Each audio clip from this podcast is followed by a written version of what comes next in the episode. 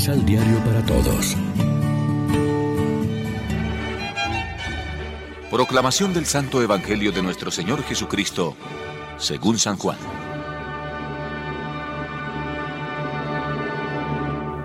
Jesús les habló de nuevo y dijo, Yo soy la luz del mundo. El que me sigue no caminará en tinieblas, sino que tendrá luz y vida. Los fariseos replicaron, Tú declaras en tu favor, así que tu declaración no vale nada. Jesús contestó, Aunque yo declare en favor mío, mi declaración vale porque yo sé de dónde vine y a dónde voy.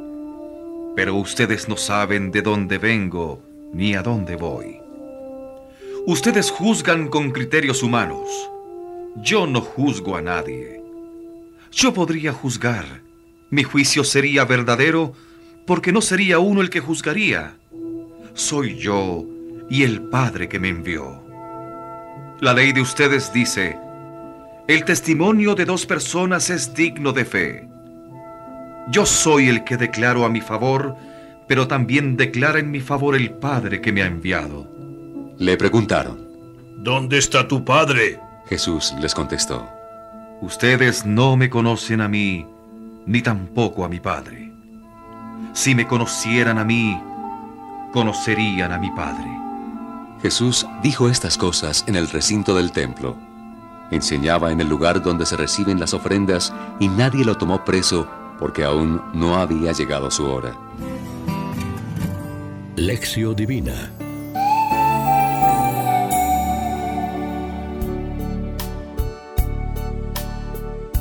Amigos, ¿qué tal?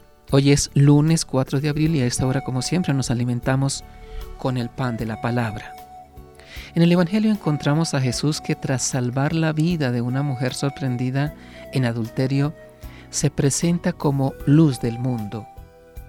Podemos ver en él la misma figura de Daniel que defiende y salva.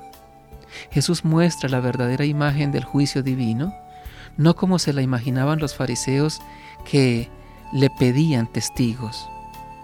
La metáfora de la luz se entiende fácilmente es lo contrario de la oscuridad y de la ceguera, y en sentido simbólico, lo contrario del odio y de la mentira.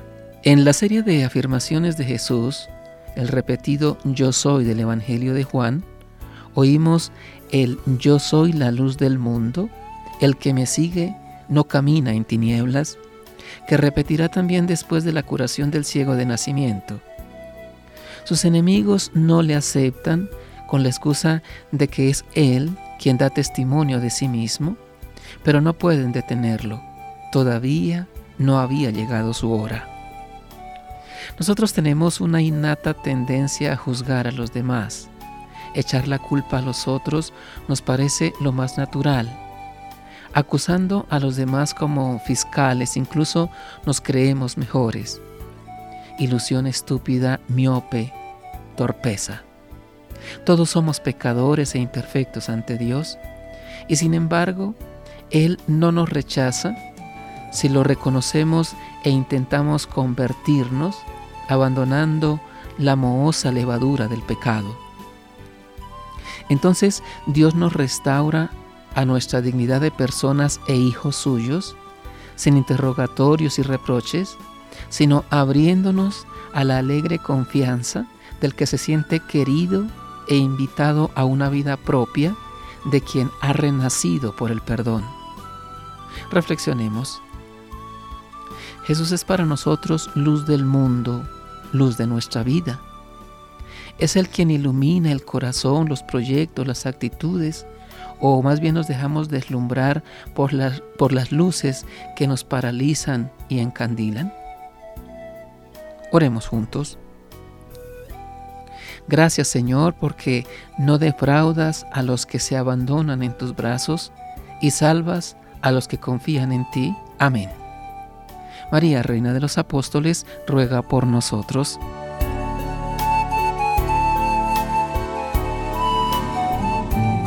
Los ocho pasos de la Alexio Divina adquiriendo el emisal Pan de la Palabra en Librería San Pablo o Distribuidores.